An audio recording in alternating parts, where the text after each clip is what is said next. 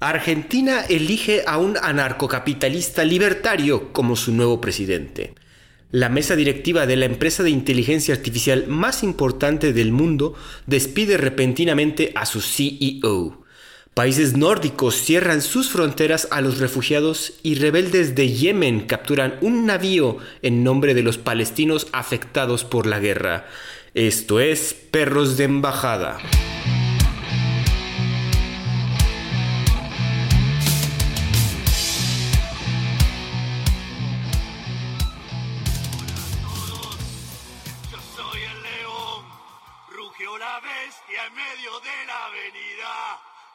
La casta sin entender. Panic Show a plena luz del día. Por favor, no huyan de mí. Yo soy el rey de un mundo perdido. Soy el rey, te devoraré. Toda la casta es de mi apetito. ¡Viva la libertad, carajo! ¡Viva la libertad, carajo! ¿Qué tal amigos? Bienvenidos nuevamente. Yo soy Andrés Rojas, también conocido como Chat, y me acompaña mi coanfitrión, amigo y perro feliz del alma, Santiago del Castillo. ¿Cómo estás, Santi, esta, bueno, esta tarde? ¡Viva la libertad, carajo! muy bien, muy, muy feliz, muy feliz que me callaron el hocico. Yo estaba eh, nerviosón, nerviosón. Eh, yo, yo pensaba que no, no se iba a lograr, pero se logró. ¡Viva la libertad, carajo! sí, amigos, como bien, bueno, si no es que no saben, ahorita se los vamos a platicar, pero o sea, está muy feliz porque entramos de lleno a la noticia de la semana y es que Argentina cuenta con nuevo presidente, el señor Javier Milei es el nuevo presidente de Argentina. El señor Javier Milei de la Libertad Avanza ganó el balotaje de las elecciones de 2023 y será el presidente a partir del 10 de diciembre. Milei derrotó por más de 10 puntos a Sergio Massa del candidato de Unión por la Patria. En total, eh, bueno, quedaron bueno, las elecciones, que en mesas escrutadas 99%, participación del 76.3%, votos en blanco 1.6% y Javier Milei ganó con 55.7% los votos contra el 44.3% de Sergio Massa. El presidente Alberto Fernández ya se juntó con el señor Milei en la Quinta de los Olivos para organizar la transición. Vale la pena comentar que sucedió una euforia en Wall Street tras la victoria de Milley. Las acciones argentinas suben hasta 42% y se disparan los bonos. Destaca la subida de las acciones de la Petrolera Nacional Argentina.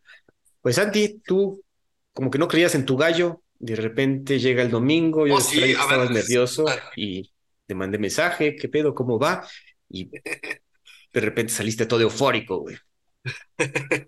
Sí, cabrón, es que es, a ver, lo, lo, más, lo más chingón de todo es que eh, es el primer experimento libertario a nivel mundial.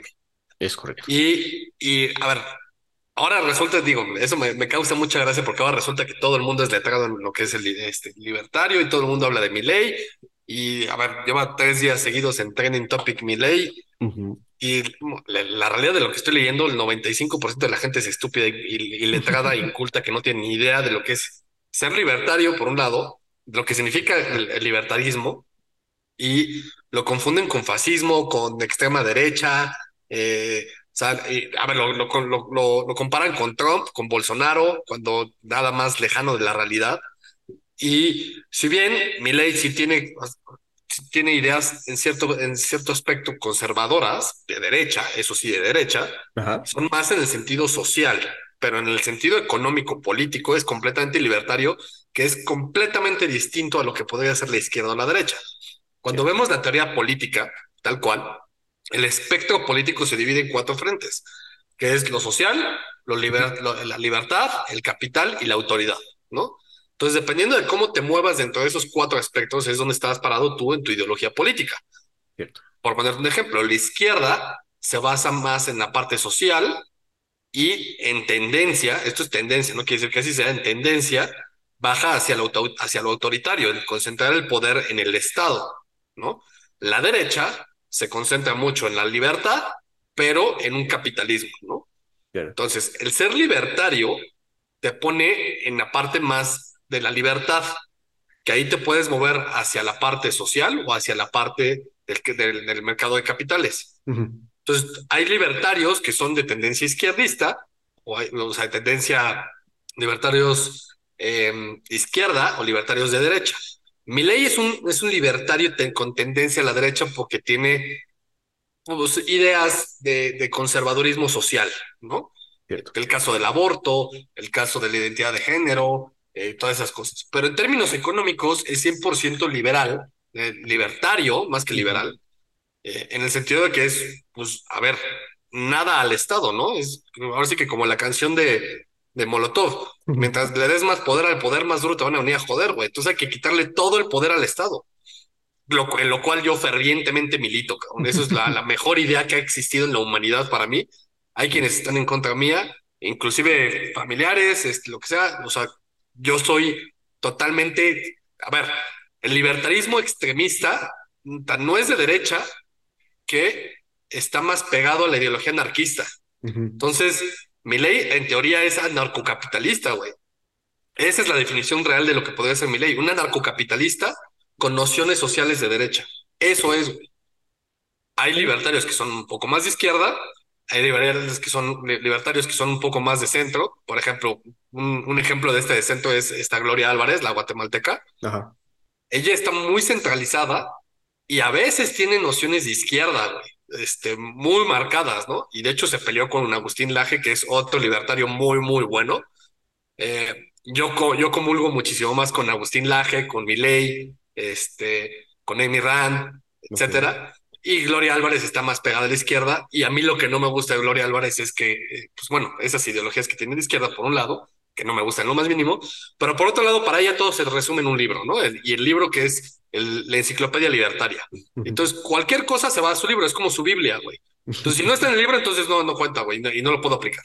Entonces, como que los libros, a ver, es muy bueno los libros, los libros son muy buenos, hay que leer. Pero, a ver, tan, tan es así que las religiones se han basado en, en, libros y han sido muy malos porque se, se prestan a la interpretación de, de quien lo lee. Ajá. Entonces, no se prestan a la realidad intrínseca del, del momento a las circunstancias, ¿no? Exacto, el momento ya que, ya que derroché esta, esta idea de libertario, uh -huh. eh, por ejemplo, los libertarios han adoptado la bandera, es una bandera que se usó en la independencia estadounidense, eh, que me, me regreso a, a, la serie que te recomendé de Paul Giamatti de, de Adams. Uh -huh. eh, la bandera es la, una serpiente enrollada que dice Don't tread on me. El precio es de la, es la bandera civil, libertaria ¿no? hoy en día, ¿no? Es amarilla. ¿Qué? ¿No, ¿No, era de la guerra civil esa madre? No, no, ese es de, de la independencia estadounidense. Ok, ok. Es, la, es, la bandera, es una bandera amarilla con una serpiente enroscada en, en, sobre un pasto y dice Don't tread on me. Y la bandera original de la independencia estadounidense tenía dentro de los rombos de la boa uh -huh. los nombres de las 13 colonias. Ah, correcto.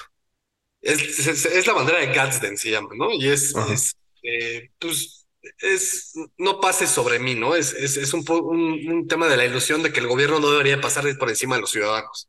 Correcto. Y la mejor forma de explicar eso son los impuestos. Los impuestos son un robo, ¿no? Los libertarios siempre te van a decir, cualquier libertario de derecha o de izquierda te va a decir, el impuesto es un robo. Uh -huh. Es un robo legalizado.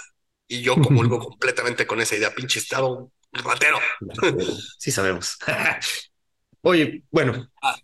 Bueno, continúa, continúa, continúa con el... No, no, no, este, ahora sí que digo, yo diciendo que ya de, que dejamos en claro que Milei no es extrema derecha, no es un fascista, no es un este, autoritario, eh, vaya, podría, podría decirse que quizás que es populista, ¿no? Un populista libertario. Uh -huh. Y populista, ¿por qué? Porque pues eh, un poco acude a las masas, se juega con la idea esta de, de quitarle al, al Estado lo, un poco la misma idiotez con la que se, con la que ganó AMLO de los malditos de siempre, que nos robaron de siempre, y es un poco jugar con esa noción.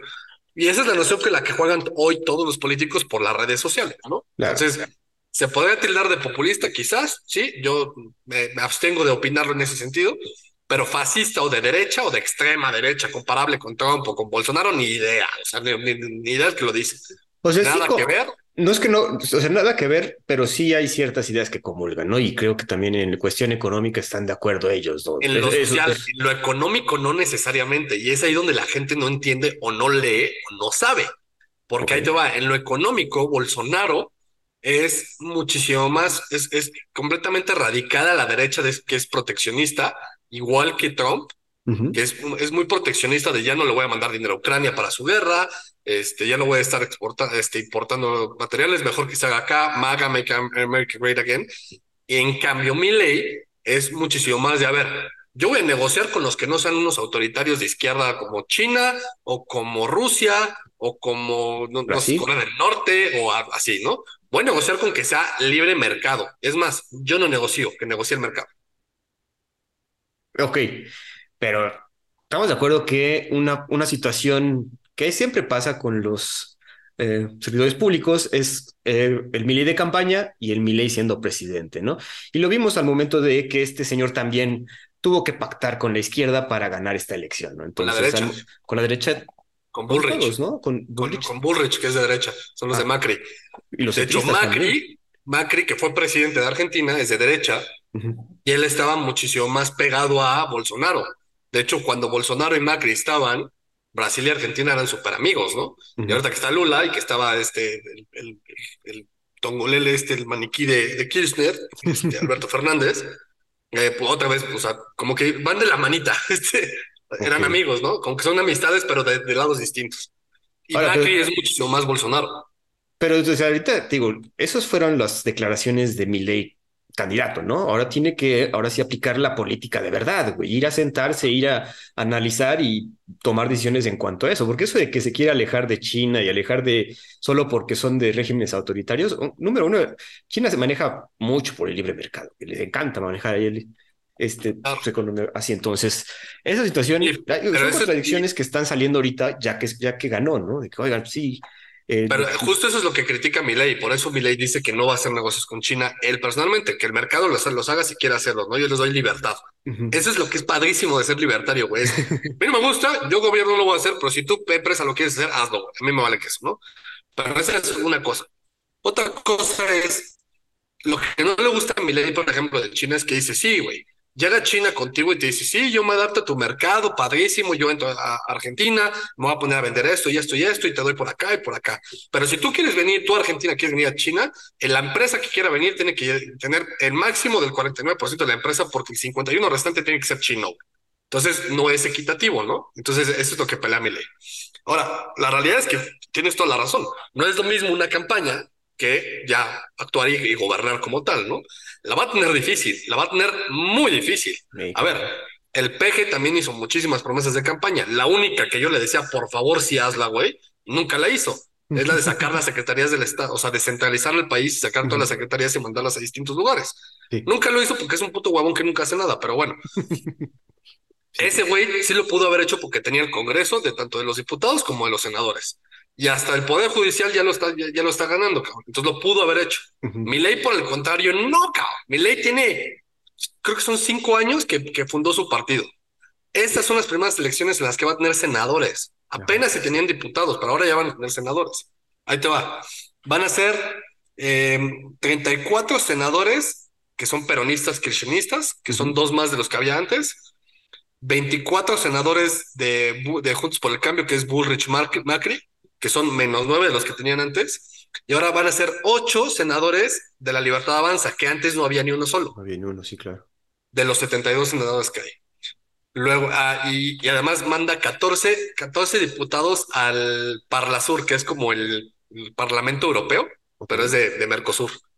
Ah, ok, Luego, de 257 diputados, 108 para, para la UP, que es igual los kirchneristas, y ahí bajan 10 Juntos por el Cambio tiene 93 y bajan 25.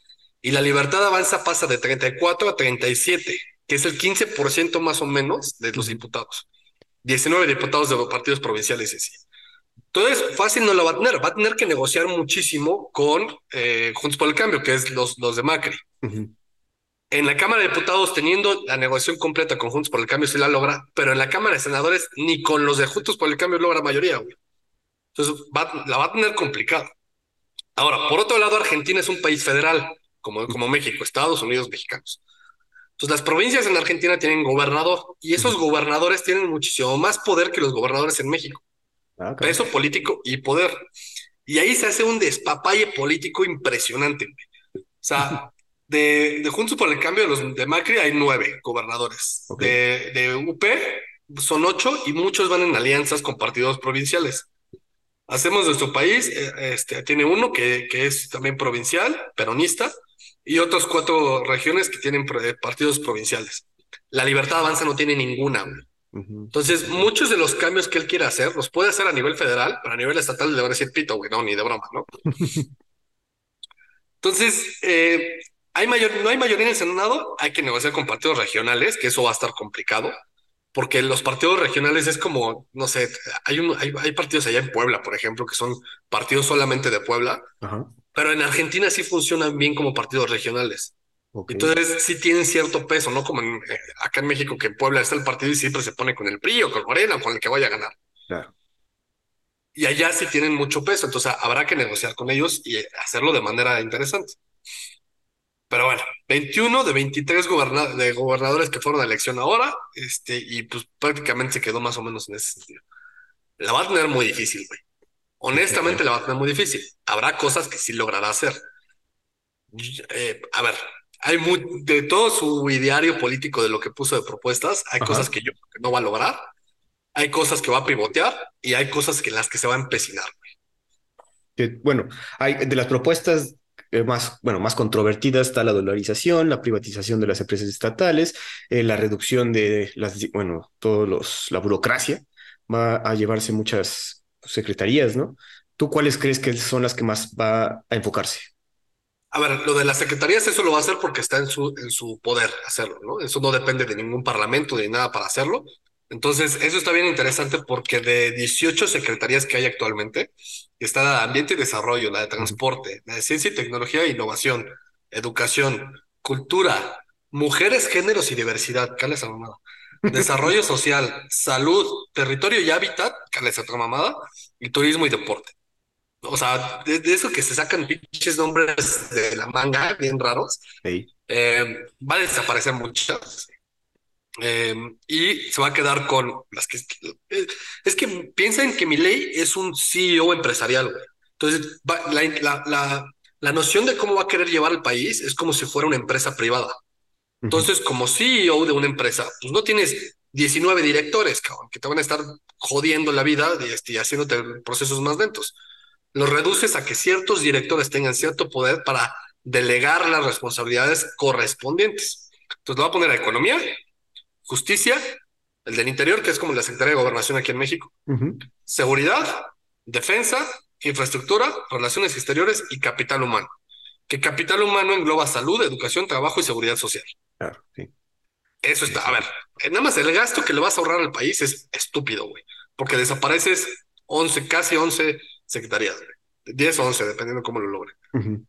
Entonces, lo desapareces de, lleno, güey, o sea, de todos los niveles, por completo. Entonces, te vas a ahorrar una cantidad de dinero estúpida.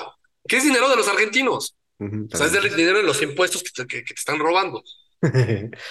Eh, por otro lado, de, que ya redujiste toda esta zona, lo puedes enfocar muchísimo más en, en, específico a las cosas que sí le tienen que ver con el Estado, güey. No te vas a meter en temas que no tienen que ver con el Estado hay cosas que el Estado tiene que regular y hay cosas que el Estado no tiene que regular. No tienes por qué meterte en eso, güey.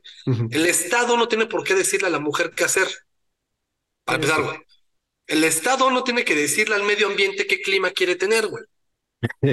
Nada. O sea, de hecho, hay una corriente libertaria, y esto lo puedes ver mucho en, en TikToks y en Instagram. Hay una chava muy, muy buena que dice: Sí, creo que el, que el, clima y el, y el medio ambiente cambia pero creo que el cambio climático es el pretexto perfecto para que el gobierno te ponga más impuestos y decir que con eso vamos a, detener el cambio climático.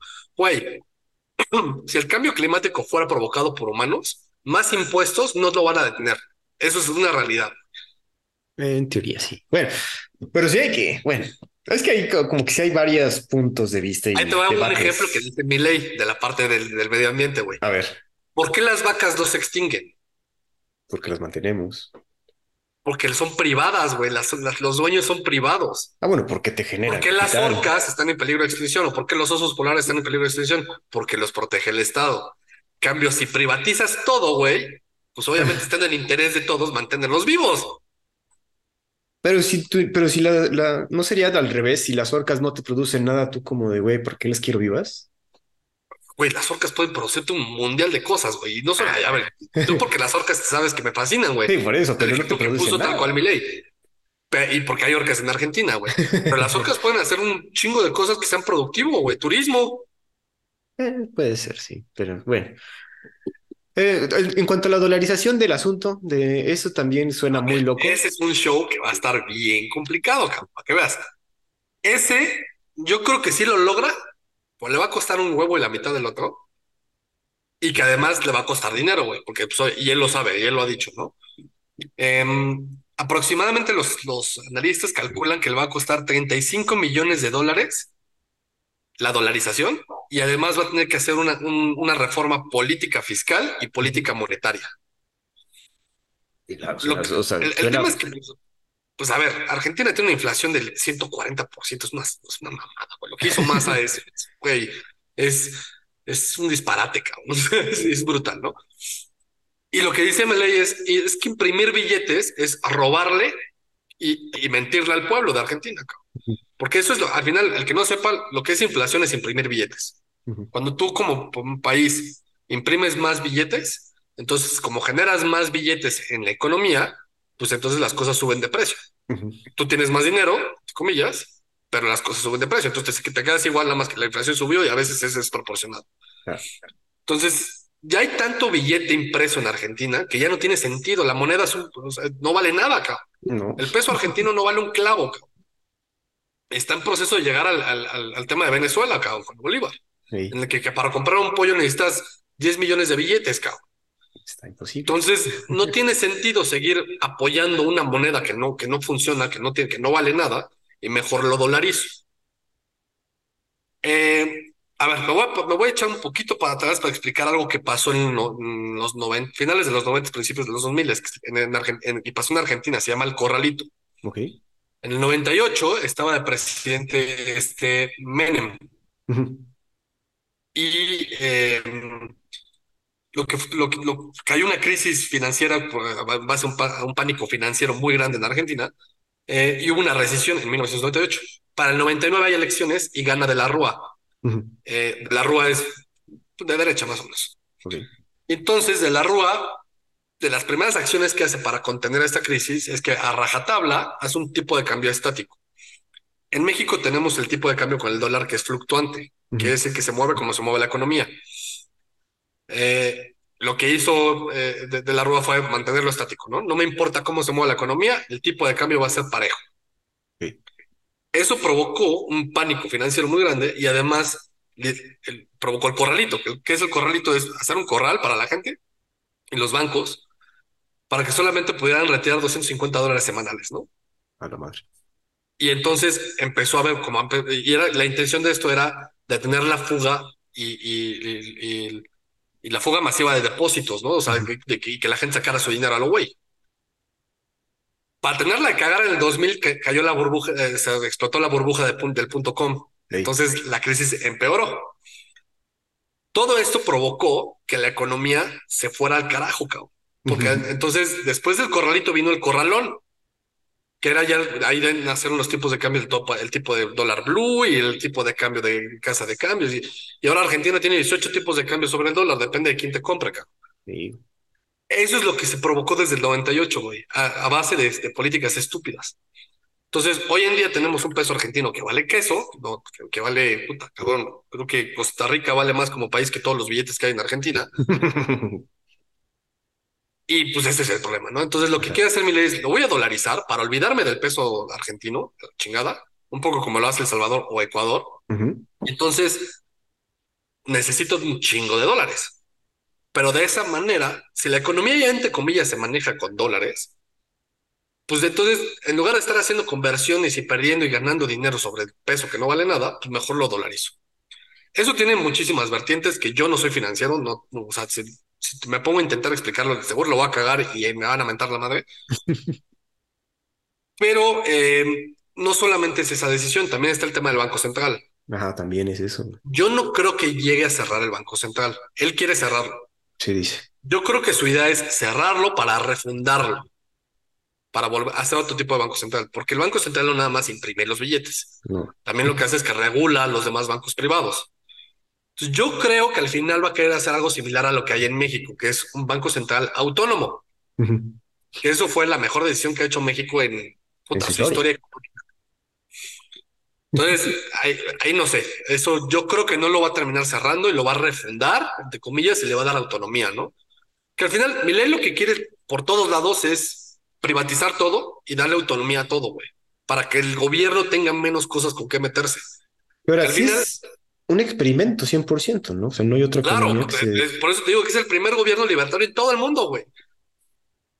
Y es, es la idea de el gobierno solamente tiene que meter en lo las cosas que tiene que meterse el gobierno. Lo demás es bronca de los mercados, güey. A mí me vale madre si se regula. O sea, agárrense a putazos ustedes. Yo solamente me dedico a, a- a regular, güey. O sea, si tú te estás pasando de verga, entonces sí, ahí está, para eso está la justicia, ¿no? Pero te pongo los límites, pero yo no me meto en cómo lo vas a hacer, güey. ¿Cómo lo va a hacer? Ok. Por eso la, la, la privatización de las empresas estatales es la mejor idea del mundo, güey.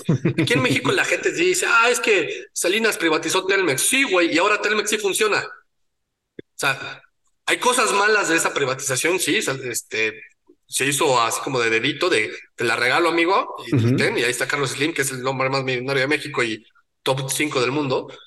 Pero, güey, Telmex funciona, o funcionó durante el tiempo que funcionó, güey. Y Bueno, también las economías nórdicas tienen ese estilo medio libertario, ¿no, güey? De, güey, yo no me, o sea, yo no sé de, de redes eléctricas, güey, le voy a encargar a una, a una empresa especializada en redes eléctricas para que mantenga esta red eléctrica, ¿no? Claro.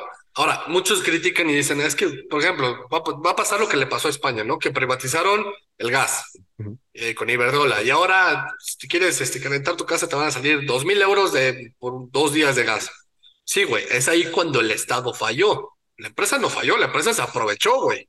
Culera la empresa, sí, falta de morales y de ética. Pero ahí es la responsabilidad del gobierno de limitarlo, güey. Entonces, Bueno, también sí, se corre es peligro, ¿no? privada, te doy chance de que hagas lo que, o sea, de que tú ofrezcas tu producto a los precios que tú decidas, que el mercado decida, no tú, no tú Iberdrola, sino que el mercado decida, pero si te pasas de verga, entonces yo gobierno si te pongo un alto. Para eso funciona el gobierno, güey. No para que como México tengas tu CFE y a ver cómo va, güey. Pero bueno, también corres ese peligro, ¿no? Que todo, Ahora- que privatices todo y el, el, el capital privado, pues, se pase de chorizo. Y, y ok, el gobierno, como dices, tiene que hacer Sí, pero para este, esa es la este- función real del gobierno, güey, limitarlos. imitarlos, ok, pero pues también es otro, otro para lo que no está preparado, no estamos preparados, ¿no? No sabemos. Vamos a ver cómo lo hace mi ley. Hay que Ahora, ver. por ejemplo, los países nórdicos, y eso va de la mano con otra de las propuestas de mi ley. Eh, el, el libertarismo, o sea, los libertarios parten del, del, del- del principio básico que nada es gratis. Porque la realidad es que nada es gratis. Si algo a ti como, como ciudadano te sale gratis es porque alguien le, alguien le costó, Sí, cierto. ¿no? Entonces, si partimos desde esta premisa, entonces, pues es, es lo que le fascina a las izquierdas, ¿no? Es yo te pago todo a costa del dinero de los ricos, güey, o al dinero de, de los que sí me pagan impuestos, que es la clase media, güey. Ni siquiera los ricos pagan impuestos. O sea, el jodido es el de la clase media. ¿no? Entonces, pa- pa- pa- partiendo de ese punto es nada es gratis. Entonces, yo voy a quitar todo lo gratuito. Parte de las propuestas de mi ley es quitar la educación y la salud gratuita. Que eso, puta, como me encantaría, amigo. Y el tema de la educación está basado en el modelo nórdico, en los países como Suecia, Noruega, etcétera. En estos países que siempre dicen que son de izquierda, pero realmente no son de izquierda, Ajá. lo que hacen es, es una educación en sistema de vouchers, que esto ya lo había comentado yo aquí en el podcast alguna vez, Sí, sí. es en lugar de que yo gobierno te ponga una escuela, no, la responsabilidad del gobierno no es educarte. Cuando el gobierno te educa, no te está educando, te está, em, Adoctrinando. te está adoctrinando, güey. Entonces, no es responsabilidad del gobierno educarte, es responsabilidad del gobierno otorgarte las facilidades para que tengas educación. Entonces, la idea de mi ley es el que quiera que se eduque. La educación ya no va a ser ni gratuita ni obligatoria. El que quiera que se eduque. El que sí quiera, le voy a dar vouchers a los papás. Y entonces el papá va a decidir a qué escuela lo mando. Y con ese voucher, pon tú que, no sé, tú ibas en el Benavente. El Benavente cuesta cinco mil pesos al mes, ¿no? Y está el colegio americano que cuesta ocho mil pesos al mes. Y está el alemán que cuesta diez mil pesos al mes. Bueno, pues mi, mi, mi, mi, este, mi voucher vale cuatro mil pesos al mes, ¿no? Entonces yo te lo doy a ti. Tú decides si lo mandas al alemán, al americano o al Benavente. Y de esas tres, tú pagas la diferencia. Si es el Benavente, vas a pagar 500 pesos. Si es el, el, el, el Humboldt, tú vas a pagar 5.500. Ok. Pero ya tienes este voucher, que no es un subsidio. Es la diferencia, güey. Lo que mi ley quiere, que es lo que los libertarios quieren, es eliminar los subsidios y privatizar la oferta. en lugar de subsidios, tener ofertas. Y eso lo va a hacer tanto con la educación como con la salud, lo cual es espectacular, cabrón. O sea, es, así funcionan los países nórdicos. ese, sistema de salud que dice el peje de Dinamarca y la mamada, así funciona, güey. Es privado. Sí, 100%, güey. Pues bueno, a ver, ah, bueno, comentarios finales de, de esta situación, mi buen Santi, porque digo, va a estar difícil, digo, esto va a ser como yo, yo lo veo como un experimento y obviamente se está aliando con varias naciones de Occidente y obviamente es 100% anticomunista y todas las, lo que él dice son dictadores, ¿no? Entonces sí ha marcado ese, ese, pues sus equipos favoritos, ¿no? El señor. Eh, no la tiene fácil, hemos comentado muchas veces acá. Entonces, todas sus propuestas eh, como, como eh, aspiracionista a ser presidente, pues ahorita las va a tener que llevar a cabo y no todas las va a poder llevar a cabo. Ya nos dio Santi aquí su, su análisis y comentario final, Santi. Pues mira, me llama mucho la atención que las derechas en general en todo el mundo han aplaudido y apoyado mucho a mi ley, sin saber lo que ella significa, güey, porque mi ley también le tiene a la derecha durísimo. Y volvemos a lo mismo, no hay que diferenciar la, derecha en, el contexto social y la derecha en el contexto político-económico, ¿no? Mi ley sí, sin duda es de derecha social, ¿no? Es eliminar el, este, prohibir el aborto porque desde la, visión política que él tiene, el aborto es matar, yo concuerdo con él, Em, es matar a un ser humano, entonces no tienes, tú como Estado no tienes por qué permitirle a alguien que mate, ¿no? Em, temas, por ejemplo, de derechos LGBT y, este, así, pues también es, es muchísimo más conservador. Em, ojo, eso no quiere decir que lo prohíba, ¿sabes? O sea, es, lo despenalizo, pero no regulo, güey. O sea, no me meto, cabrón. A mí el Estado no le importa eso, no tengo por qué estar haciendo leyes trans, ¿no? Es simplemente tú por ser trans tienes exactamente los mismos derechos que un, un este, un heterosexual, ¿no? Te reconozco como tal, como ser humano, güey, tan, tan. No me importa lo que tú te consideres, güey. Igual en el tema de la mujer, ¿no? La mujer hablaba, por ejemplo, hay una, una propuesta bien interesante que habla de que los hombres, los papás, pueden eh, este, solicitar el desconocer la patria potestad lo radicaliza y hace una hipérbole muy radical en el comentario, pero pues desde mi perspectiva tiene razón, güey. Muchas veces el que, al que peor le va en un divorcio o en un, en un tema de un embarazo es al papá, cabrón, ni de ver ni temerla, cabrón. Entonces, muchas mujeres dicen, ah, sí, hay que el aborto, y el papá no tiene el poder de decisión ahí, güey, ¿no? Porque el papá sigue siendo el papá, güey. Yo también tuvo que ver algo ahí para que esa mujer quedara embarazada. Sí, es su cuerpo, güey, pero algo hice para que estuviera embarazada. Entonces, bueno, esa es la parte social que es de derecha de mi ley. A diferencia, por ejemplo, Gloria Álvarez, que es súper este, pro gay, súper pro aborto, súper este, pro drogas, este, etcétera, ¿no? Entonces, bueno, es, es, es, una parte libertaria distinta. Y puedes navegar a, tus convicciones personales, ¿no? Que esa es la diferencia, son convicciones personales. La diferencia está en que cuando son convicciones de Estado, tienen que ser libres, güey. Dejar a la gente que sea libre, que tome sus propias decisiones. El Estado no tiene por qué meterse en, su, en tu vida, cabrón. Mientras menos impuestos pagues, mejor la economía va a ir y mejor vas a vivir. Digo, un fenómeno que también, y creo que va a estar de acuerdo, es que muchos jóvenes se bueno, les resultó atractivo todo lo que dijo este señor, cabrón. Y si están hasta la madre de las izquierdas, güey. Es que no más bien no han vivido en una economía sin crisis, güey. O sea, 30 años de crisis, pues no manches, un chavito de 18 años dice, güey, pues yo no, o sea, no conozco un país sin inflación, güey, sin inflación extrema, güey. Argentina le pasó lo mismo que a México en el, en el 2018, nada más que México viró para el lado opuesto. México ya estaba harto de, del narco, de la guerra, de, del robo, de la inseguridad, de las drogas, de lo que se te ocurra, y entonces en lugar de virar hacia algo más libertario, eh, porque la derecha en México es inexistente, es una porquería, eh, pues viraron a la única solución que, que, les ponían, que es un papanatas, ¿no? Pero este, Argentina viró algo completamente descomunal a nivel mundial, güey. Eso es de súper aplaudir para Argentina, güey. Ya dentro de cuatro años veremos qué, qué, tan equivocado estoy yo en mi ideología yo te puedo decir, ¿sabes qué, mi chat? La cagué, güey mi ideología es una utopía como el comunismo, güey, este, pues ya tendré que analizar más, güey. Pero ahorita, güey, es, es, es, es la tercera vía, güey. Es por lo menos emocionante y saber que hay otra, otra vía. No mames, güey. Creo que se nota que estoy hiper emocionado, güey. O sea, Sí, güey, de hecho llevamos aquí un ratote hablando solo, bueno, escuchándote de mi ley. Sí, son propuestas. Eh, hay que ver, la situación está cabrón. Digo, pero ¿qué más podías? O sea, Argentina, no los culpo de haber tomado esta decisión. Digo, y no, digo, yo se aplaude, como bien dices, porque pues es una decisión experimental y se van a rifar en este asunto, en estos cuatro años a ver qué pasa y estaremos al tanto porque pues, ah, sabemos que sí, aquí hay fans te, de mi ley. te decía que me llama la atención que la dere- las- los de derecha le están aplaudiendo mucho, pero, güey, Milei también va sobre los de la derecha, cabrón. Que los de, los de la derecha, a ellos los culpa de la burocracia y, y de los impuestos, cabrón. Entonces, este, es, es parte del show. Ahora, a, a todos los que nos escuchen, de verdad, no se confundan. Busquen en Google, pónganle así, o en Wikipedia, espectro político, para que vean que liberta- los, los libertarios no tienen que ver con la derecha o con la izquierda. Es una, es una tercera vía realmente. ujú. Y estás a un Google, a un Wikipedia de, de revisarlo. Ni siquiera necesitas leer un libro al respecto. ¿no? Es, Eh, verdaderamente es muy sencillo, cabrón. Pues ahí hacemos la cordial invitación. Y pues Santi, vamos a pasar a otra noticia que también ahorita en este momento está bien candente y tiene que ver pues ramificaciones mundiales este asunto, yo creo. Y es que la mesa directiva de la empresa OpenAI, la creadora de ChatGPT, despidió el viernes pasado a su CEO Sam Altman.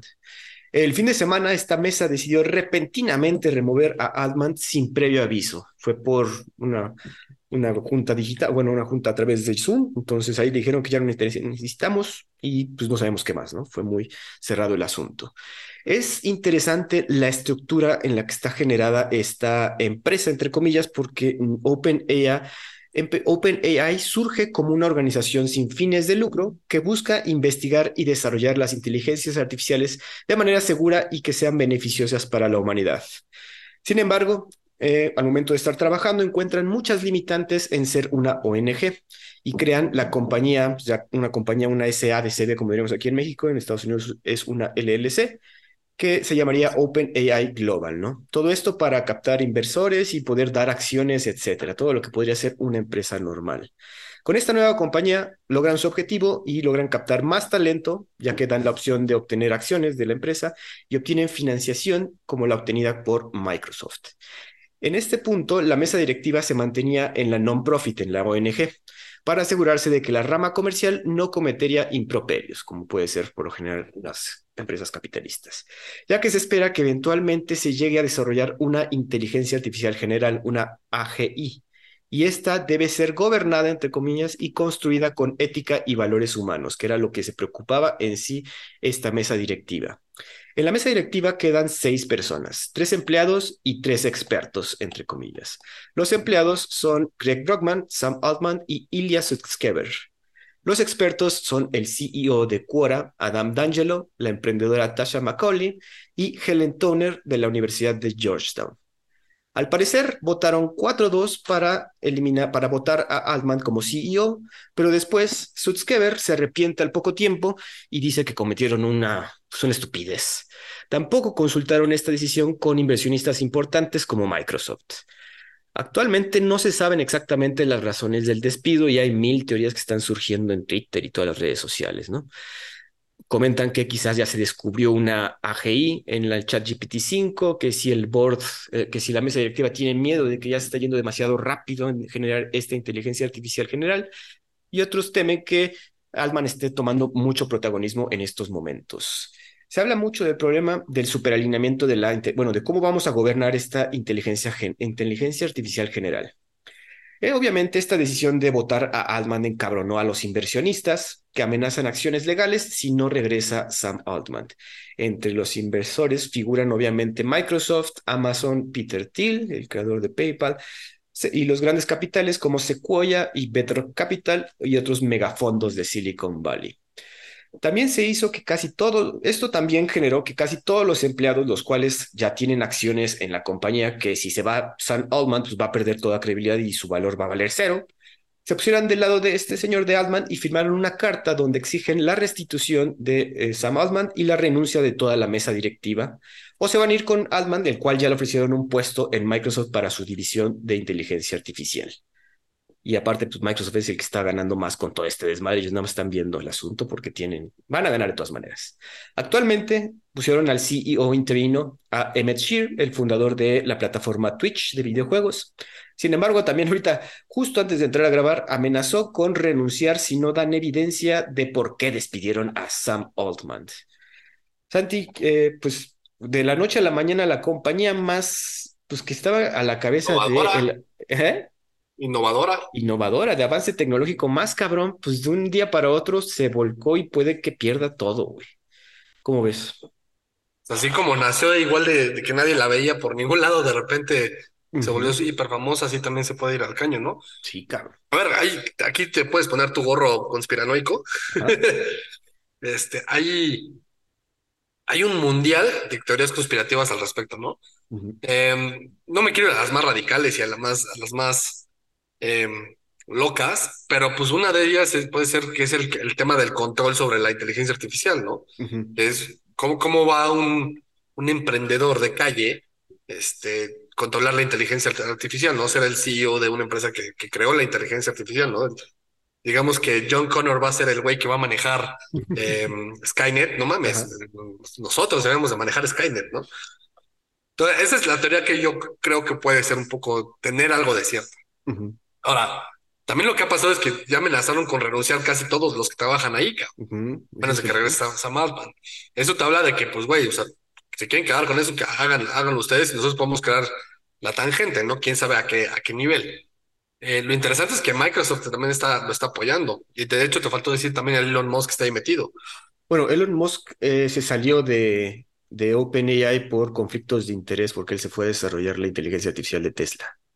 Entonces, también, él, él- es de los que inició con OpenAI, pero se salió al poco tiempo, como al año dos. Pero sí, sí, ahí también figura. Este, entonces, pues mira, yo lo veo como desde mi perspectiva, creo que es un tema por el control de la tecnología, quién es el que va a manejar eh, este tema y que se le salió de las manos al que hizo el golpe de Estado, ¿no? Digamos que es un coup d'etat interno dentro de una empresa em, y, y que, y, y que le salió el tiro por la culata, ¿no? Ahora muchos están diciendo que, que, que regrese, inclusive el nuevo CEO dijeron, a ver, si lo corrieron, ¿por qué lo corrieron, cabrón? O sea, tengo derecho, ¿sabes? No me va a pasar lo mismo a mí, güey. Pues sí, también, Este, exacto. y los pretextos que han dado han sido muy vagos, güey, muy blancos, muy, pues ya, no, no nos daba comunicación a la, a la, a la mesa, ¿no? Ujú. Ahora, aparte de lo que está diciendo Microsoft, por ejemplo, es, eh, bueno, pues si yo soy inversionista y soy tamaño de empresa, pues yo debería tener un asiento en, en, En la board. en board, ¿no? Ahora, hay gente que le tiene mucho miedo a Microsoft porque es Bill Gates y Bill Gates este, trae también 18 millones de teorías conspirativas atrás de Bill Gates. Entonces, pues depende de qué quieras, güey. Yo creo que va un tema por el control de algo que se puede volver hiperpoderoso y que va por ahí la, la movida. Les vas, les- yo creo que le estás dando el tiro por la culata y que va a terminar regresando y va a mandar al carajo a estos güeyes, güey.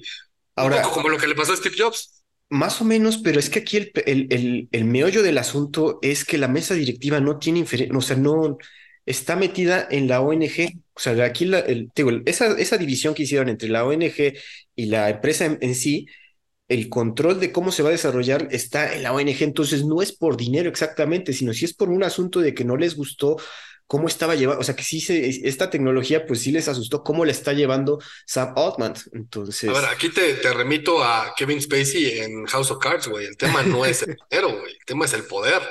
Obviamente, pero es que este, ¿no crees que sí hayan dicho estos güeyes de, oye, estos están desarrollando una tecnología que ni ellos mismos entienden y la están educando de una manera que no, o sea, que no nos están diciendo cómo? Y en un principio nosotros habíamos establecido, obviamente todo esto es secretismo, no tenemos idea de bien cómo se desarrolla este mesa directiva, pero sí les preocupó algo que tuvieron que llevar a cabo esa decisión tan cabrona, y tan de repente, ¿no? Que obviamente, como dices, dijeron de que, ah, es que no, se, no, no nos comunica bien todo, güey, pero sí hay un trasfondo que eh, yo creo que no es tanto dinero, quizás sí de poder, pero sí de, está, se está llevando a cabo cosas en la filial de comercial que nos preocupa a nosotros como no, ONG, que queremos crear una, una inteligencia artificial ética, ¿no? No sé. Hon- honest, eh, suenas muy utópico. No sé, pero es que, o sea, ahorita te digo, sí me he puesto a leer y sí dicen de, güey, estamos de acuerdo que no, o sea, no, no podemos saber, pero el- la- el- su mesa directiva no está tomando decisiones de acuerdo a, a- al varo, güey, porque pues de la nada, de- de en un día, pues casi casi dilapidaron todo el valor de la empresa, güey. Entonces, eso es lo que Pero también eh, está es que, a ver, como, como bien dices, yo creo que puede haber, a ver, siendo completamente pragmáticos, hay dos, dos posibilidades. Una es, efectivamente, el güey estaba, estaba siendo no comunicativo de una manera ética con el board y el board decide tomar acciones para, para volverse ético, o de plano es un control de poder, güey, de, de ver quién va a manejar el, el, el, el, pues el, pinche robot, este, que, tal cual, cabrón. Eh, yo me voy a una combinación de, de las dos, güey. O o sea, si te quieres ir completamente pragmático, ya, usa la navaja de Ockham, güey. La, la, la solución más sencilla es la, probablemente la correcta, güey. Es un tema de poder, de vamos a quitar a este güey de en medio y aprovechamos y le damos un- una responsabilidad muchísimo más ética y moral al, al uso de esta inteligencia artificial, güey. Eh, y, y que dicho sea de paso, pues me llevo de calle los intereses fácticos que, que hay detrás, ¿no? Este, pero, pero sí, yo creo que va por ahí, güey. O sea, yo a este nivel, a ese nivel de decisiones y de empresas y de tecnología, ya hay intereses ocultos muy cabrones. Pues hay cosas que nunca van a salir a la luz y que nunca los, los mortales como tú y yo nunca vamos a saber, güey. Esa es una 100%. realidad. Es que, güey, empresas así, de que, que no, no es tanto por el dinero, sino por el poder que tienen y el poder de, in- de influenciar cosas, a veces son más grandes que países enteros, güey, que Sí, no, gobiernos Iván, enteros. se está desarrollando tecnología que va a cambiar el mundo, cabrón. O sea, ciertamente, y ellos lo saben, por eso es que están tomando decisiones así, güey. Digo, y bueno, así y tan, tan, que se nos hacen tan raras al, al humano común, güey, pero eh, como que aquí el ganón 100% es Microsoft, de hecho, ellos son los que están, digo, eh, al momento de que Microsoft puso dinero para OpenAI, incluso les prestó toda su plataforma de servidores. Si se va Altman con todo su equipo de 700 personas, los, o sea, lo- lo- la crema del innata de la inteligencia artificial a Microsoft es, sería un... Es un, es un boom, güey, porque es todo el, el- es la migración intelectual. Sí, güey, bien cabrón. güey. Está muy cabrón el tema y ya, ya, ya nos sentimos hasta en una realidad cyberpunk, cabrón, porque esto sí... Porque además como que revivió, ¿no? Como que tuvo su bajón en- durante el fin de semana, bueno, antes del fin de semana y durante el fin de semana y de ayer como que revivió porque ya es el, el Return of the Jedi, ¿no? Este, Sí, güey, está... A ver, va- bueno, lo más seguro es que lo regresen porque otra vez hay mucho dinero de por medio y los inversionistas ya amenazaron de, güey, o nos dicen por qué o, o demandas, cabrón, porque nos está haciendo perder miles de millones de dólares por una decisión que no nos has dicho por qué, cabrón. Entonces, esto no termina, de hecho está en desarrollo, sí. El, el último anuncio fue eso de que el- incluso el CEO interino dijo, oigan, explíquenme bien por qué, ok, acepto el puesto, pero ¿por qué? Entonces, esto se va desarrollando y pues es muy interesante, Santi. Algo que no es tan interesante, pero bueno, vamos a seguir con, el, con, con las noticias, es que Shakira pagará multa para no ir a prisión por evasión de impuestos. Tras mantener su inocencia por cinco años, la cantante colombiana ha llegado a un acuerdo con la fiscalía para evitar prisión. Los ricos no van a prisión, cabrón. Durante el primer día de juicio, que se planeaba incluyera hasta 100 testigos y varias semanas de proceso, Shakira sorprendió a todos llegando a un acuerdo de pagar una multa de 7.3 millones de euros, además de los impuestos e intereses que se deben. Además, se pagará otra multa de 432 mil euros para evitar tiempo en prisión. Los procuradores planeaban una sentencia de ocho años, además de la multa de 24 millones si el juicio la determinaba culpable. El crimen de evasión de impuestos establece que la señorita Shakira, la cantante Shakira, radicó en España durante el periodo de 2012-2014, pero sus papeles establecían residencia en Bahamas, por lo que no pagó impuestos al gobierno español durante ese tiempo. Su defensa comenta que durante ese periodo la cantante estuvo de gira y no en el país ibérico. Este es, o sea, güey, ya paguen, güey, ya tiene tanta feria, güey. Aparte también pasa con Messi, pasa con Cristiano Ronaldo, güey, de güey, pues si deben, paguen, cabrón, ¿no? Eh, Pero es que además, a ver, qué bueno, güey, la neta. O sea, digo, como bien dices, güey, este, los ricos no van a la cárcel, ¿no? Pero queremos que paguen, cabrón. Por lo menos. digo, lo dije yo al principio cuando estábamos hablando de mi ley, cabrón. Los que pagamos impuestos somos la clase media, cabrón. Nosotros nos joden el 35% de, de entrada del ingreso, cabrón, sin contar en cuenta, sin tomar en cuenta todo lo demás. En Ujú. promedio estamos pagando alrededor del 60%, 70%, cabrón. Es una cerdada, güey. Y luego salen estos cabrones tipo Shakira, güey, este, o Messi, o Cristiano, o güeyes así, tipo Miguel Bosé, cabrón, una mamada. Alejandro Sanz, güey. que ganan millones y millones y millones y millones y millones y pagan 100 euros de impuestos, ¿no? Uno más así. Y la, y la neta, el pretexto de, no, yo no viví en España, cabrón, tus hijos nacieron allá, no mames. O sea, y no puedes decir que eres hombre y que, que estabas en otro lado, cabrón. No, si nacieron allá es porque ahí estabas, güey, ¿no? Sí, Pues eso de la residencia fiscal es, es, es quisquilloso, muchísimo, gente que tiene mucho poder adquisitivo se anda moviendo, por ejemplo, eh, aquí en México sé de muchos casos que hacen su LLC en Estados Unidos y además hacen lo que le llaman el, el, el, el, este, ay, ¿cómo se llama? El sándwich. No, el sándwich, el, el Cayman Sandwich. Ok. Es que pues ah, tienes tu empresa en México, haces una LLC en Estados Unidos y al final te- terminas tributando en las Islas Caimán. Es una, es una manera en la que no te- te- te- terminas por no pagar impuestos. Yo aplaudo eso, yo aplaudo el no pagar impuestos, porque le voy a dar mi dinero al puto gobierno, güey. Pero, sí, cabrón, si los demás sí pagamos impuestos, pues tú también, chingada madre. O sea, ¿por qué, te- por qué tú sí que sí tienes un chingo puta madral? Todos coludos o todos rabones. Entonces, exacto, sí. Todos crudos, todos rabones.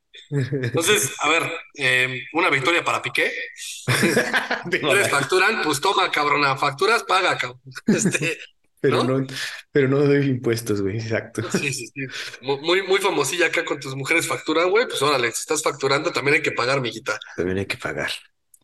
Pues ya, ¿Sí? que pague la señora. Está fácil aquí el asunto, pero ya, por fin, que, que, que ya dijo que sí soy culpable, ya quiten, pago esto y ya déjenme trabajar Además, en paz. cala, güey. Si, si el acuerdo fue de 7.3 millones de euros, ¿cuánto debió haber debido en impuestos, güey? Pues, Para que el gobierno te diga, sí, güey, ya la chingada, págame y, y ya lo dejamos ahí. Mínimo la mitad, güey. Yo creo que sí andaba en los 20 millones de euros. sí, sin problemas, güey. O sea, si también nos Ahora, de multa, güey. extrapola eso, si eso es lo que debían impuestos, extrapola cuánto genera la hija de la chingada. güey. Sí, güey, chingo de feria. Saltamos a otra noticia, Santi, y es que. Perdón, perdón, perdón. Ah, Por perdón. cierto, dentro de Shakira, ¿Qué? Shakira, este, también hay, trae- güey, el mundo se le está cayendo encima, güey. Trae un pedo porque quieren expulsar a sus hijos de la escuela, este, en Miami, güey. No mames. Que los hijos, obviamente, cuando ella se muda a Miami después del escándalo con Piqué, se muda a Miami, los mete a una escuela y el pedo es que esa escuela, esta escuela élite de Miami, eh, pues no acepta que entren a medio curso. Entonces, por una condición especial, los dejaban entrar a medio curso. Pues resulta que los squinkles, como constantemente están viajando con la mamá por sus giras musicales y la mamada, pues han asistido al- alrededor del 30% de las clases, güey. A Entonces, obviamente, todas las asociaciones de padres este, este, le está reclamando la escuela y ya los quieren correr, porque además, como trajo toda la prensa y todo el tema mediático, pues obviamente los papás de los niños que se iban en esa escuela y que se iban a la escuela, pues están cagados, cabrón. Entonces, ya lo- los quieren correr de la escuela. No manches, tu chisme de... Eso es los privilegios. Exacto. Eh, la siguiente noticia tiene más que ver con tintes tecnológicos, no tanto chisme como lo de Shakira, y es que eh, SpaceX pierde el cohete y nave espacial Starship sobre el Golfo de México en su segundo vuelo de prueba. La empresa del señor Elon Musk logró el despegue del gigantesco sistema de cohetes Starship, el más grande del mundo y que pretende llegar a la Luna y Marte en años venideros. Este, esta aeronave, bueno, esta nave espacial, usa el propulsor Super Heavy de 33 motores y la nave espacial Starship se, se separaron con éxito después del despegue, mientras la Starship encendía sus motores y se alejaba. SpaceX tenía como objetivo enviar la nave espacial a velocidades cercanas a la orbital, que normalmente alrededor son, son alrededor de 17.500 millas por hora. El cohete llegó a una altitud de 150 kilómetros, pero durante la segunda etapa se perdió comunicación con el vehículo y se activó un sistema de autodestrucción para que el cohete no se desviara de su ruta. A pesar de este percance, la prueba fue calificada como exitosa ya que el cohete logró superar la etapa de preparación, que es cuando el cohete se desacopla del propulsor Super Heavy.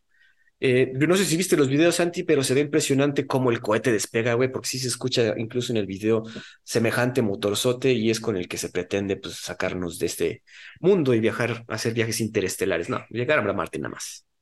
Llegar a Marte. Eh, ¿a poco no, pare- no te es impresionante cómo pues estás con la cámara viendo el, el- el cohete y parece que va súper lento, güey? Ah, ves toda la propulsión que tiene y que se ve fresísima, pero, pero parece que va muy, muy lento, cabrón, como si un avión fuera más rápido. Sí. Pero no chingues, van a velocidades estúpidas, güey. Este, sí, sí, sí vi el video, pues digo, es, es, es el tema. Em, es, es ahí donde a veces entiendes un poco el- el- a, a los escépticos de que llegamos a la luna, ¿no? Dices, si en los 60 llegamos con menos tecnología que un, i- que un iPhone, ¿por qué chingados ahorita tenemos tantos pinches pedos en la parte aeroespacial, no? Yo creo que es porque le tienen más miedo a, la- a los temas de seguridad que en los 60. En los 60 era ponlos en un punto que te lánzalos y a ver a Sí, dónde llegan, Y una ahora ya tienen demasiados sensores de absolutamente todo, Ujú. es- con fin de evitar pérdida humana, lo cual está perfecto, pero creo que ya eso te, te limita a ciertas cosas, ¿no? También es que el, ves que el Elon Musk quiere que lo, bueno, una parte importante del desarrollo eh, de, las, de los cohetes es que no se pierdan completamente al momento de aterrizar, ¿no? O sea, que sí puedan ser reusables para, pues, obviamente, ahorrar feria, ¿no? Y eso es para eso estas pruebas que comento. Bueno, eh, la idea de, de esta prueba en un principio era que diera la vuelta al mundo, pero pues algo falló y están analizando por qué. Sin embargo, ya comentaron que el éxito era que lograran esa etapa de desacople con el Super Heavy. La prueba de abril, si se acuerdan, también la comentamos acá, que explotó de manera impresionante. Pues eh, ahí el, el- falló el motor Super Heavy, aquí no, no falló. Los 33 motores prendieron al mismo tiempo y lograron que llegara a la altura deseada. Hay que ver qué más pasa. Sí, efectivamente, parte del tema es eso de, de, de- de, pues, como, como si fueran ovnis, ¿no? Ya no, ya no hacer un cohete en cinco partes y que solamente una es la que llega al otro lado y que te regresa, ¿no? Ajá. Este, sino ya a utilizar la mayor cantidad de, cantes, de, partes este, que se vuelvan reciclables, entre comillas. Em, ya, ya- han tenido éxito en algunas ocasiones este, con, con ciertas partes de los cohetes Sí. para Cohetes más chiquitos. Ajá. Este es como que la sí. nave que pretende sí llevarnos a todos por toda la cantidad y poder que tiene, ¿no? Exacto. Eh, vamos, perdón, otra cosa. No, ahora sí que interesante es, a ver, Yo, yo creo que ya lo comentamos en alguna época, pero creo que esos, esos hitos de la, de la humanidad que espero me toque vivir es que el humano llegue a Marte, güey. Así como Esperemos. a mi papá le tocó ver la- el, el alunizaje, Ujú. yo me muero de ganas porque a mí me toque ver el, el amartizaje. El amartizaje, este. Santi, te mandé un video que parece como de Call of Duty y es que los No mames, yo pensé que hiciera un videojuego. los hutíes de Yemen difunden imágenes del secuestro del carguero Galaxy Leader. Los rebeldes realizaron una operación militar en que utilizaron un helicóptero para aterrizar sobre el buque y sometieron a la tripulación sin violencia. Tras hacerse con el control del... Sin violencia, no mames. este, o sea, Bueno, así dice. Sin disparos, pues. Es- este. Exacto, sin disparos, o sea, sí me los, con- sí me los consiguieron domar. Tras hacerse, con el control del buque, unas cinco lanchas motoras custodiaron la embarcación para dirigirla a un puerto yemení no especificado. El carguero, Galaxy Leader que transportaba vehículos es propiedad de una empresa británica, pero es operado por una naviera japonesa, Nippon Yusen, que ya, ya, ya re- realizó quejas, ¿no? También ha detallado que la tripulación estaba compuesta en el momento de la incautación por 25 marineros de origen búlgaro, ucraniano, filipino, mexicano y rumano. El navío incautado se dirigía desde India rumbo a Turquía, navegaba con bandera de las Bahamas y sería propiedad parcial del magnate israelí Rami Unger, lo que habría detonado obviamente la operación. Los hutíes aseguraron que continuarán con operaciones similares hasta que cese la agresión contra la franja de Gaza. Pues sí, ahí venía el asunto de por qué están haciendo estas piraterías, básicamente. Eh, y bueno, el video que le mandé a Santi sí está muy impresionante cómo llegan esto, cómo desciende este helicóptero y los hutíes toman el control del buque, está cabrón. Sí, pero además, o sea, uno piensa en, en- en los rebeldes hutíes, eh, o sea, de Yemen, te imaginas ahí como los paramilitares afganos, no sé, una, una cosa así, ¿no? Pero ves el video y dices, güey, estos son como Navy SEALs gringos, cabrón, o sea, todos su- con super equipo, bien, bien uniformados, güey, este, las pistolas bien cuidadas, Sí, limpias, o sea, así se ve súper pro, güey, como dices, de Call of Duty, cabrón, o sea, súper, súper profesional, güey, vaya. Sí, güey. Em, ¿qué chingados hace un mexicano ahí, cabrón? Es lo que íbamos a decir, de, güey. O sea, O sea, de las 10 millones de chambas que un mexa podría tener, güey, seguro es el cocinero o alguna sí, mamada güey, así, seguro, cabrón. cabrón. Digo, sin, ánimo de ofender absolutamente a nadie ni ser racista por el estilo, pero ¿qué coño hace un mexa allá, güey? Este, Pues digo, casualidad, cabrón, la mala suerte también, porque como bien dices, seguro el cocinero y le cayó ahorita en los hutíes, güey. Ahora, estas, estas operaciones de, de piratas 100%, pues eh, están amenazando con que va a regres- van a seguir haciéndolas y esto afecta pues a todos los tradings, ¿no? Todos lo- los transportes de mercancías eh, específicamente en esa zona, ¿no? Hasta que cesen la agresión contra la franja de Gaza. Regresamos a este conflicto que, pues obviamente sigue actual, no hemos comentado nada de eso, pero siguen los desarrollos en esta guerra. Oye, ¿se sabe a qué altura fue donde lo, lo interceptaron? O sea, ¿por dónde estaban pasando? No, no, bueno, no, no busqué la noticia. fíjate. Porque al final el, el tema de la piratería, o sea, obviamente son hutíes yemeníes. Acuérdate que Yemen hace, hace cuasi frontera con Somalia. De hecho, desde Somalia puedes ver el pedazo de tierra de Yemen y viceversa, ¿no? Y obviamente recordemos que el tema de la piratería somalí es brutal. Y, también. y, y recordemos también que pues por ahí pasas el canal para llegar hacia el canal de Suez, que Ajá, es, es que creo- o sea, es creo- parte de Egipto, pero estás allá a un a tiro de piedra de, de Israel y de Palestina. eh, tengo entendido que es por ahí, cabrón, por el canal de Suez, güey. Entonces, pues no sé Entonces, sí, ver, exactamente. es, es, es súper común los piratas somalíes y obviamente eh, los somalíes sí no tienen la infraestructura que claramente tienen aquí los Ujú. hutus, los hutíes, perdón, los hutus son otra cosa. Este, pero entonces imagínate, güey, se vuelve verdaderamente un tema para el canal de Suez, cabrón. Digo, y Y es también, fiesta de estar que lleva que menta madres, cabrón. bueno, y los, lo- los, piratas de Somalia no tienen pues una intención política, ¿no? Que aquí sí se ve de, güey, esto tiene tintes políticos Sí, para claro. nuestros aliados, cabrón. Entonces, Sí, claro. es- ese es- también es el desmadre. Digo, hoy no tenemos una noticia así como que muy específica, pero aparentemente ya hay un acuerdo de, de, de bandera blanca, llamémosle, entre, entre Palestina, entre Hamas y, y el Estado de Israel. Ajá, algo vi. Supone que bueno, Hamas va a liberar 30 prisioneros y Israel va a eh, liberar 10 prisioneros en Ujú. un alto al fuego. Eh, y estos 30 y 10 van a ser durante un periodo de 7 días, una cosa así. Sí, algo medio vi, pero no, digo, no lo pusimos, pero es reciente esta noticia. Santi, una noticia que seguro viste y que de hecho los escribimos cuando sucedió, porque, bueno, les recordamos que la semana pasada se llevó a cabo eh, la, bueno, llegó básicamente Xi Jinping a saludar a los gringos y tuvo reunión con Biden y tras esa reunión salió un video ya muy famoso donde le preguntaron al señor, al anciano Biden de si todavía consideraba a Xi Jinping un dictador, ¿no? ¿Y qué responde el señor anciano decrépito que, güey, ya, ya, ya el Alzheimer está pegando duro?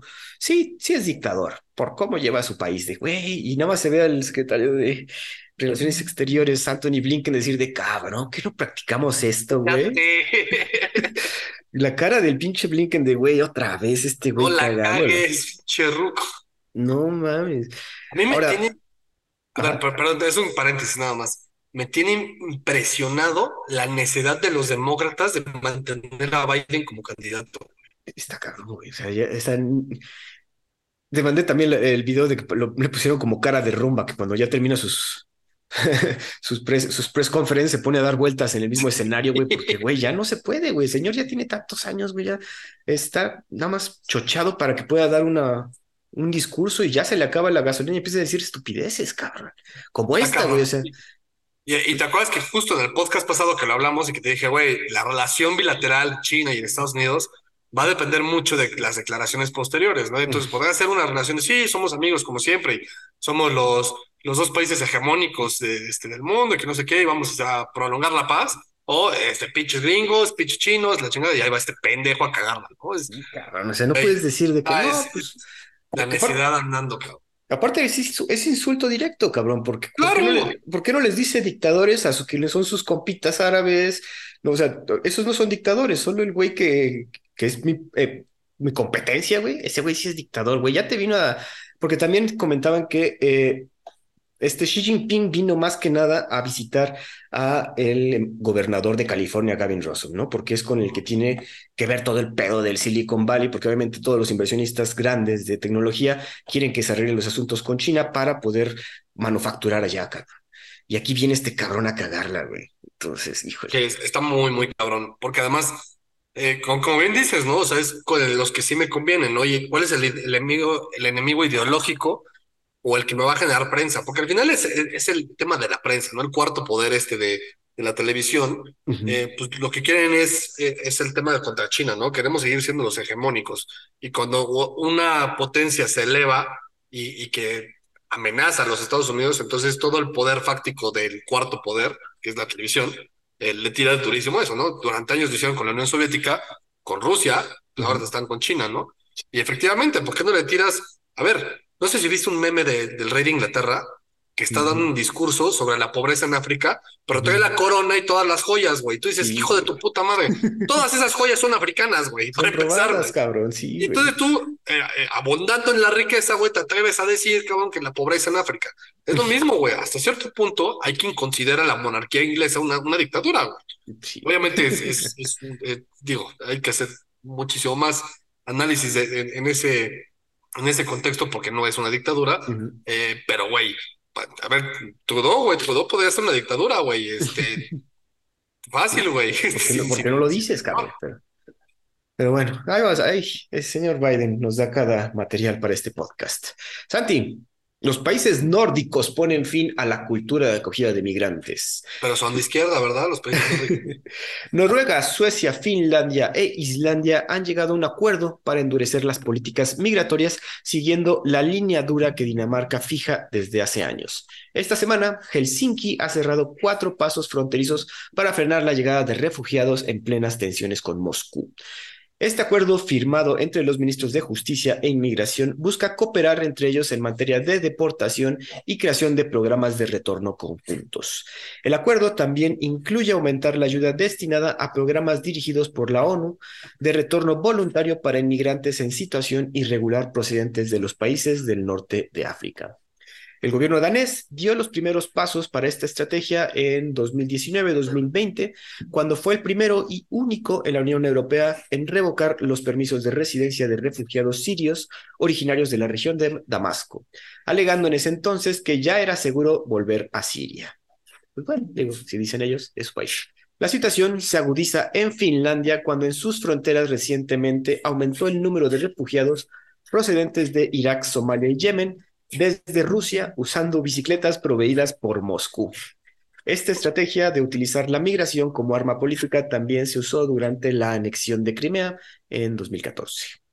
Santi, pues, como bien antes, o sea, eso, esa estrategia se llama terrorismo migrante, y al final es, es, eso, güey. A ver, que, cuando tienes migrantes, por ejemplo, aquí en México, ¿no? Cuando llegan los migrantes de Centroamérica, eh, que dicen, no, pues es que me quiero ir al otro lado, me quiero ir a Estados Unidos porque soy perseguido político, ¿no? Y de repente, pues ya pasaron 10 años y tú estás reciente, ya sea en Estados Unidos o acá en México, y ya pasa, ya cambiaron los gobiernos, ya se cayó la dictadura de ese gobierno en Centroamérica. Se oye, güey, pues así como presionado político, bueno, migrante político ya no eres, cabrón, ya, ya puedes regresar, ya regresa, hijo de la chingada. Este, yo, yo soy de las personas que cree que la migración es un derecho, pero cuando la haces bien, no nada más por tus huevos o sea, no, no, no me voy a brincar una frontera así como me brinco una barda, ¿no? Este, no, cabrón, hay, hay cosas, las cosas se hacen de una manera. Em, y eso, por ejemplo, de eso habla mi ley, ¿no? De mi ley dice que la migración efectivamente es un derecho, pero la migración legal. Eh, porque, güey, las leyes, las leyes y costumbres de cada país son distintas, cabrón.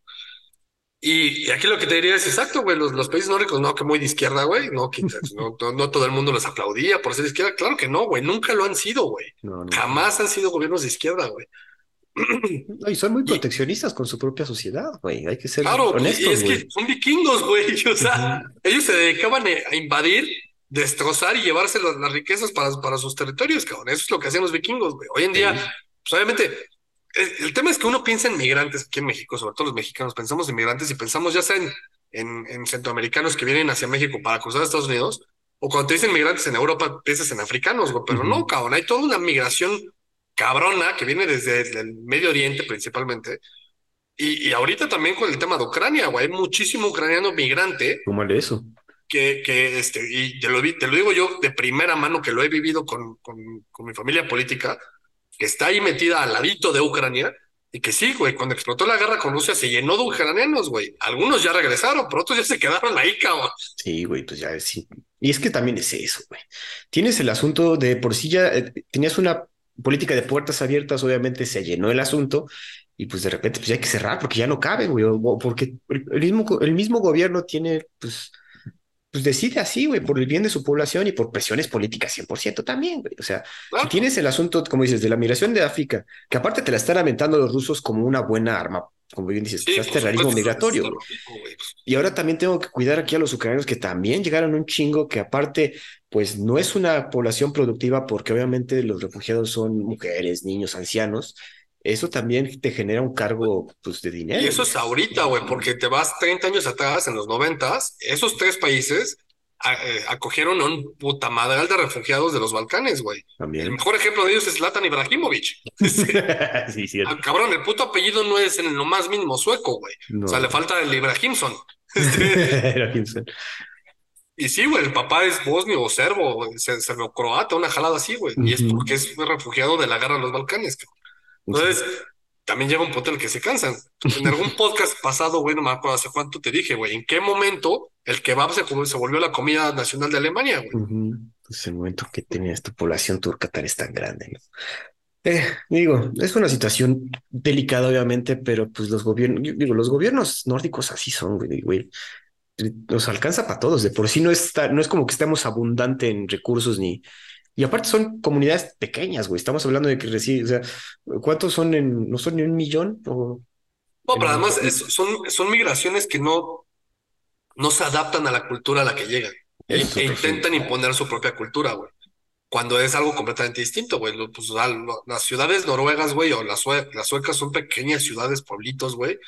De repente llega alguien que vive en el conglomerado de 700 personas por metro cuadrado, cabrón, y quiere aplicar la misma, la misma cultura, este, que, que, que- además choca, güey, porque hay, Sí, claro. hay culturas que son similares, ¿no? Si te dijeras, güey, un mexa se va a vivir a Colombia, pues somos similares, güey, me adapto, Ujú. ¿no?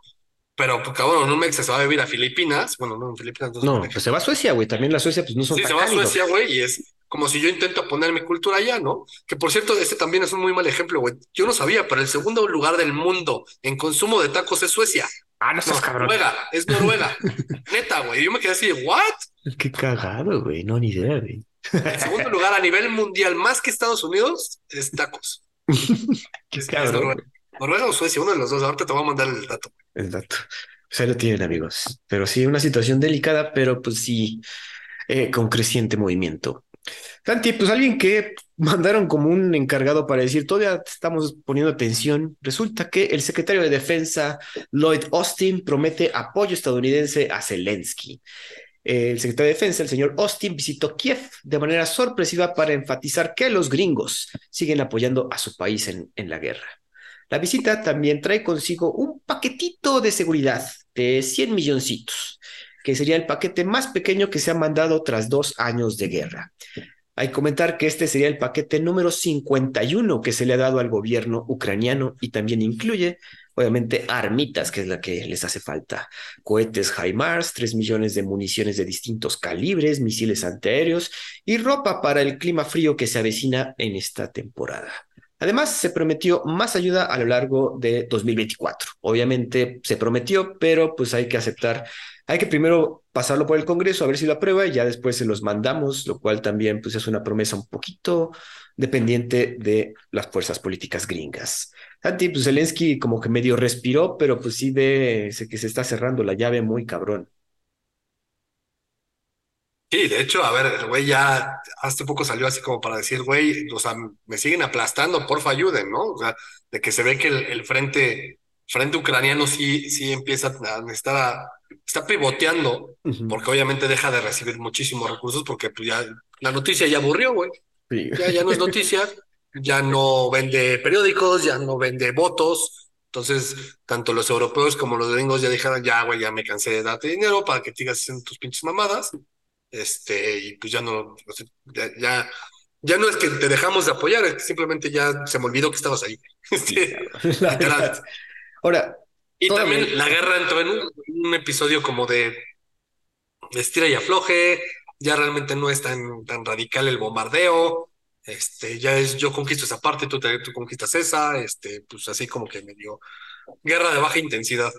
en- bueno, pues sí, entre comillas, ¿no? Que, que yo creo que sí he sentido menos cobertura por parte de los medios, obviamente, porque sí hay, hay cosas más interesantes ahorita, pero Israel, le pasó a decir quítate acá y te voy, cabrón. Este, que, que también es eso, cabrón. O sea, digo, ¿Israel en serio necesita esa cantidad de dinero y armas? O sea, no tienen un- una, un, un- o sea, suficiente dinero ellos y capacidad como para comprar sus propias armas. ¿Por qué tienes que mandar paquete para mantener? O sea, sé por qué, pero güey, no sé, o sea, tú para el yo creo gringo que no es tanto por apoyar a Israel, es más bien por impedir que, que Irán se meta. Mm, Pues sí, Yo creo que el apoyo no tanto va para Israel, sino es más bien para- es, es un tema preventivo. Este, pero por eso pones tus buques ahí de, güey, aguas, porque aquí estoy, pero no les mandas más feria, no es como que Israel necesite dinero, güey, ¿o sí? ¿Tú qué dices? no sé, qui- quizás. A ver, también, Israel es un país muy pequeño, güey. Muy, muy pequeño, güey. O sea, es puta, del tamaño de Tlaxcala, güey, en, términos de territorio, güey. En términos de riqueza, güey, es puta, 18, ve- 18 millones de veces Tlaxcala. Sí, Eh, Y de hecho tienen un avance tecnológico bastante, o sea, bastante grande. No, no, solamente el, el tema de, el, te- tema militar tec- tecnológico, sino el, el- el- tema tecnológico de innovación Ujú. tecnológica. Es, es, es muy reconocido, pues hay mucha startup este, israelí. Eh, ahora que fue el, el InsurTech en Las Vegas, también había, había todo un pabellón de Israel nada más, güey. A la madre. Entonces, sí, sí, es, sí es todo un tema. Y no nada más ahorita porque esté de moda Israel. En todos los ITCs que, que a los que he ido siempre ha habido el pabellón de Israel. Por lo mismo, porque es un, es un hub de tecnología. Eh, ahora, ¿qué tanto necesitas lana para defenderte y al mismo tiempo mantener tu infraestructura, güey? Quizás es más bien un, un paquete económico de ayuda, no tanto para mantener el esfuerzo militar, sino más bien para mantener a la economía andando, güey. Que al final, pues Ucrania está parada, güey, por completo, pero Israel no. Israel, no, Israel sigue. Que también es eso, como los gringos quieren demostrar que todavía podemos pagar la mesa de todos, ¿no? De, güey, no hay, no hay pedo, cuántos frentes de guerra se abran, yo los puedo pagar, ¿no? Para demostrar que siguen siendo hegemónicos. Pues Sí, ahora también toma en cuenta que los paquetes económicos, principalmente de Estados Unidos, vienen con el lobbying de todas las comunidades judías que hay. En... El tema de los judíos es eso, güey, que hay judíos por todo el planeta y esas comunidades son, entre comillas, cerradas, son clusters que tienen un poder adquisitivo muy grande y que tienen un lobby muy fuerte con los gobiernos, güey. También. Que- que- que, a diferencia con los ucranianos, güey. Aquí en México vas a Polanco y te encuentras a los judíos ortodoxos de chinito en el, en el sombrero, güey te encuentras un ucraniano y está vendiendo goulash este, en la esquina. Este, Es diferente, sí, sí, es cierto. Pero bueno, por lo menos ya voltearon a ver que hay- aquí seguimos Ucrania. Santi, la última noticia fue la que más me gustó. Digo, ha estado muy bueno el programa, pero esta noticia está muy interesante y es que condenan a más de 200 mafiosos en Italia en un maxi juicio. ¿A poco no te recordó al tema de Batman de Dark Knight cuando agarran a todos? Ajá, a- güey. a- al- a- que es Mar- Maroni, ¿no? Y que agarran a todos. Falcone, Falcone. Ajá, Falcone. Falcone. Exacto, güey, porque está cabrón, güey. O sea, 200 mafiosos en un maxi juicio. Hay que comentar, el juicio se llevó a cabo en una corte de Calabria que específicamente construyeron para poder albergar hasta 350 acusados, sus 400 abogados y escuchar hasta 900 testigos. Los acusados son en su mayoría miembros del grupo, grupo criminal conocido como Ndrangheta y que ha tenido un cuasi monopolio del tráfico de cocaína en Europa. Casi todos los mafiosos fueron aprendidos en 2019 tras iniciar una investigación en 2016 que cubrió 11 regiones de Italia y, la participación de más de 2.500 oficiales para las redadas y aprender a estos cabrones. Además, se aprendió a hombres de negocios, policías y burócratas de otros países como Alemania, Suiza y Bulgaria que ayudaban a la mafia. El grupo Ndrangheta, se demostró, usaba tácticas de opresión que incluían ataques violentos, extorsión, corrupción en contratos públicos, acumulación de armas y manipulación de elecciones para controlar sus territorios, clásicos movimientos de la mafia. El grupo tenía en su, su, centro de operaciones en Vivo, Valencia, y sus miembros eran conocidos con apodos como El Gordo, El Lobo y Chuleta de Cordero. Qué cagados nombres. Sí, sí, de grupos criminales siempre tienen los mejores apodos, güey, la neta. los criminales extorsionaban, extorsionaban a los comercios locales con la aprobación de políticos y autoridades corruptas. Quienes se atrevían a enfrentar al grupo sufrían ataques violentos y dejaban a la puerta de sus casas perros muertos, delfines muertos o cabezas de cabra. Y pues obviamente otros terminaban muertos o con sus casas incendiadas. El grupo cayó cuando un sobrino del jefe, el señor Luigi el Supremo Mancuso, se volvió informante de la policía a cambio de protección. Eh, derivado de mafias como la Cosa Nostra Siciliana y la Camorra de Campania, el grupo Ndrangheta es la mafia italiana más poderosa. Un estudio estimó en 2013 que su riqueza financiera era equiparable a la riqueza conjunta del Deutsche Bank y de McDonald's en conjunto. Llegando a obtener, sí, güey, o sea, llegando a obtener más de 50 billones anuales en ganancias. De hecho, Le... yo leía que tenía el poder adquisitivo del 3% del PIB de Italia. A la madre, pues, nada más. Échale. El éxito de estas mafias tiene que ver con que sus líderes rara vez se aventuran fuera de sus villas, eh, desde donde manejan todas las operaciones millonarias, además del uso de un secretismo increíble como códigos, túneles, búnkeres secretos que manejan y aparte, la cerca y aparte la cercanía de usar a sus familiares y relaciones de sangre para mantener junta a la familia. Pues güey, el padrino, pero a nivel máximo, cabrón. Todo Y de hecho se supone que es como el sucesor de la Cosa Nostra, a pesar de que son como rivales, pero el sucesor en términos de poder, de Ajá. mafia. Y además también yo leía que tienen un, pues un, un aliado muy importante en, en la mafia armenia, güey. Ah, está. Entonces, este, échale, tienes todo el canal, cabrón.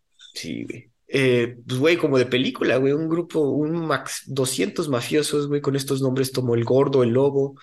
Obviamente tuvieron que caer porque uno de los nietos del máximo tuvo que abrir la boca. Y como de película, güey, es lo que me gustó de esta noticia. Pero bueno, digo, tenemos aquí lo mismo en México con las, con los cárteles y siempre ha sido como que más cinematográfico toda la mafia italiana, ¿no? Además, se supone que tienen territorio en, en México, o sea, que en tiene aliados con grupo, con cárteles de la droga acá, güey. Seguro, güey. Siendo de los principales manejadores de, de la coca en Europa, eh, y que ha habido cárteles que han empezado a tener presencia en Italia y en España y en Portugal, eh, pues hay, hay sin duda ahí las conexiones, ¿no? Es, es todo, un- es todo un país, cabrón, o sea, es, Sí, güey. es toda una organización, cabrón, es Qué bueno, los ya- poderes fácticos detrás de las cortinas, güey. Sí, güey, porque aparte, co- o sea, obviamente corrompían todo lo que podían corromper, güey.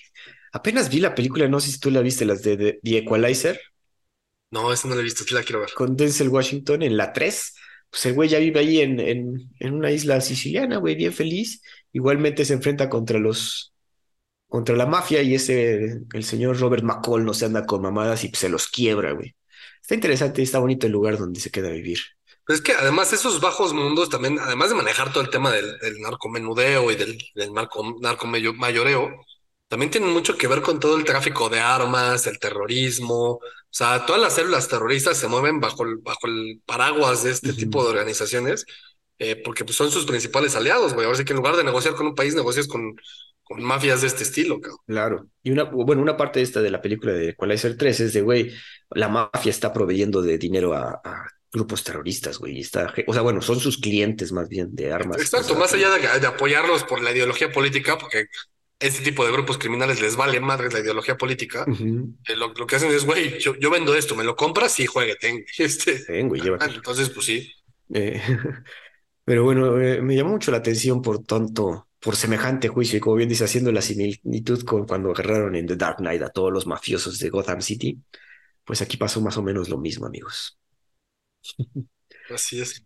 De hecho, en- si no me equivoco, en la serie de Succession hay un, hay un medio, creo que se meten ahí, ¿no? Hay un que no me acuerdo.